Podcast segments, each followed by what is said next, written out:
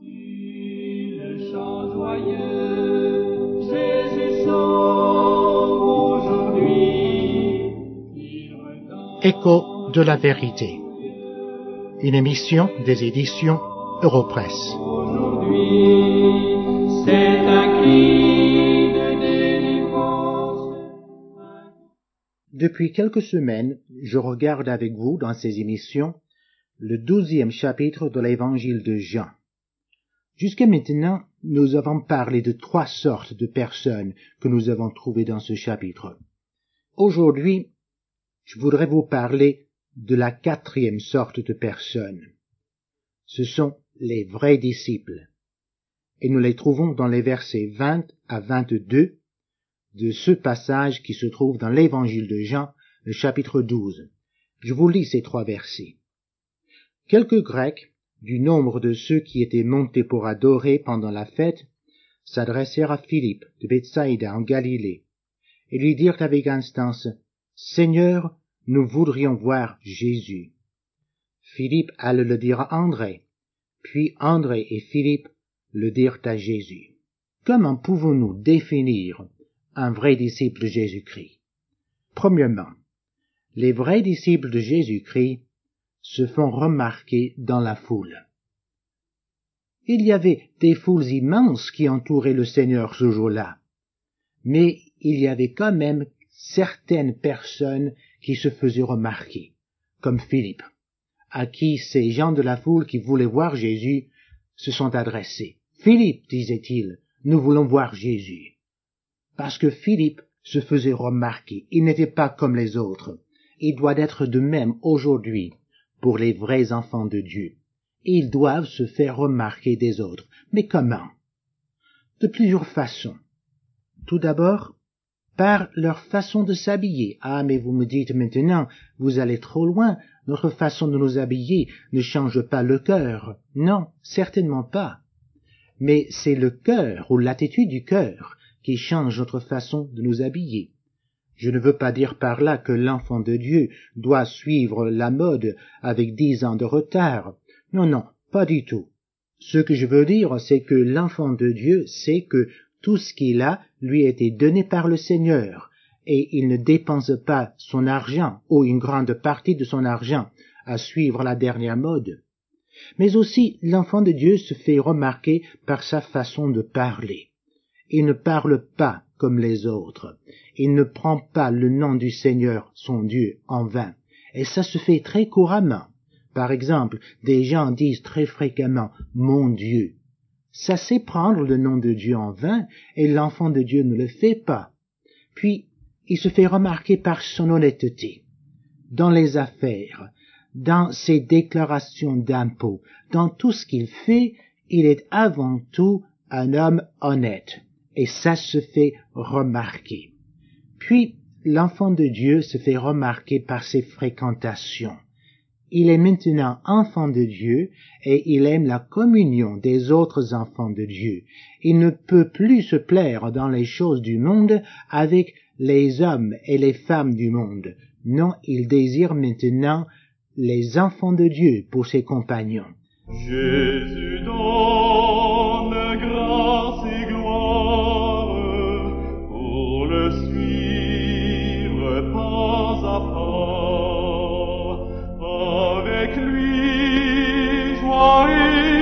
more.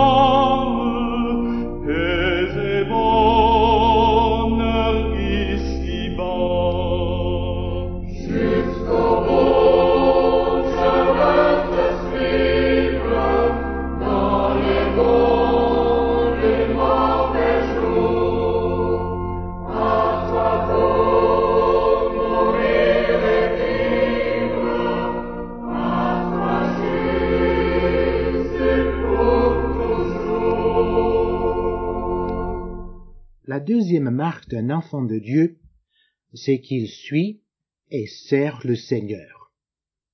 Regardons ces deux choses séparément. Tout d'abord, il suit le Seigneur. Cela veut dire tout d'abord qu'il s'efforce de connaître la volonté de Dieu, car personne ne peut suivre le Seigneur s'il ne sait pas ce que le Seigneur veut. Et pour savoir ce que le Seigneur veut, il faut étudier la révélation qu'il nous a donnée de lui-même et de sa volonté, c'est-à-dire la Bible. Est-ce que vous lisez la Bible? Sachez ceci, que la Bible est la seule révélation que Dieu donne aux hommes aujourd'hui. Et si nous voulons connaître Dieu et sa volonté pour notre vie, alors il faut lire la Bible. Ainsi, si vous ne possédez pas une Bible ou un Nouveau Testament qui est la deuxième partie de la Bible, nous vous invitons à nous écrire à l'adresse que je vous donnerai à la fin de cette émission et nous vous enverrons gratuitement et pour payer un Nouveau Testament si vous nous en faites la demande. En deuxième lieu, les enfants de Dieu suivent le Seigneur en recherchant la sainteté. Car il sait que ce que Dieu veut de ses enfants, c'est qu'ils vivent des vies saintes dans un monde pervers, et ce n'est pas facile, ça demande une lutte, quelquefois une lutte très difficile. Mais l'enfant de Dieu sait que Dieu est un Dieu saint, et pour lui plaire, il faut vivre dans la sainteté. C'est de cette façon que les enfants de Dieu se font remarquer. Mais il y a une troisième façon où les enfants de Dieu se font remarquer c'est en se réunissant avec d'autres enfants de Dieu dans le culte le dimanche. Car c'est cela que le Seigneur lui dit de faire. Car nous lisons par exemple dans l'épître aux Hébreux, le chapitre 10 et le verset 25, N'abandonnons pas notre assemblée, comme c'est la coutume de quelques-uns. Et l'enfant de Dieu sait qu'il a besoin de ce culte, de cette assemblée avec d'autres enfants de Dieu. Oh, je sais que très probablement beaucoup d'auditeurs de cette émission n'ont pas l'occasion de se réunir avec d'autres enfants de Dieu, car ils habitent des régions ou des quartiers où il n'y a pas d'autres chrétiens avec lesquels ils peuvent se réunir. Si c'est là votre cas, écrivez-nous, et peut-être, si nous recevons assez de lettres des gens isolés comme vous, nous pourrons vous mettre en contact avec quelqu'un d'autre dans votre quartier, dans votre région, avec lequel vous pourrez peut-être vous réunir. Mais je vous ai aussi dit que l'enfant de Dieu sert le Seigneur. Comment le fait-il?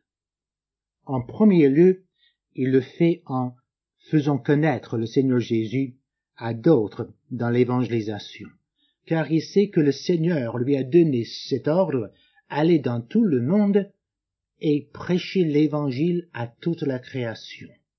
Alors il doit obéir au Seigneur il doit absolument faire connaître l'évangile à d'autres, et de cette façon, il sert le Seigneur. Mais aussi il sert le Seigneur en donnant de son temps et de ses biens pour l'œuvre de Dieu. Il est difficile quelquefois de trouver des gens qui veulent consacrer du temps pour l'œuvre de Dieu, ou bien donner de leurs biens pour l'œuvre de Dieu. Mais le vrai disciple de Jésus-Christ donne de ces choses pour son maître. Mais aussi, il s'occupe des gens nécessiteux qui l'entourent. Car l'enfant de Dieu sait que notre Seigneur nous a laissé un exemple, un exemple de charité, d'amour envers ceux qui sont dans le besoin et qui nous entourent. Et l'enfant de Dieu, le véritable disciple de Jésus-Christ aujourd'hui, s'occupera de ces gens-là. Proclaim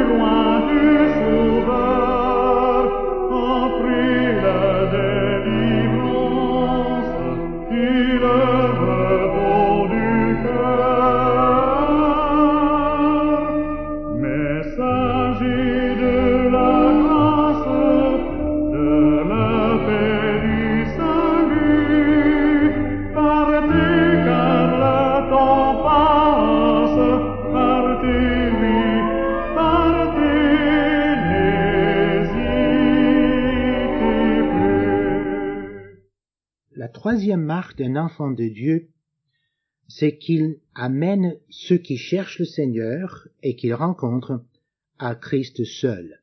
comme le firent Philippe et André dans le passage que nous avons lu tout à l'heure. Ils amenèrent ces gens à Jésus. Je crois qu'il faut souligner cela, car il y a une tendance aujourd'hui à penser que pour amener des gens à Jésus-Christ, il faut absolument que ça passe par une grande réunion d'évangélisation avec un grand évangéliste connu ou un pasteur renommé. Mais le but de chaque disciple Jésus-Christ doit être d'amener des gens à Jésus-Christ et pas un homme.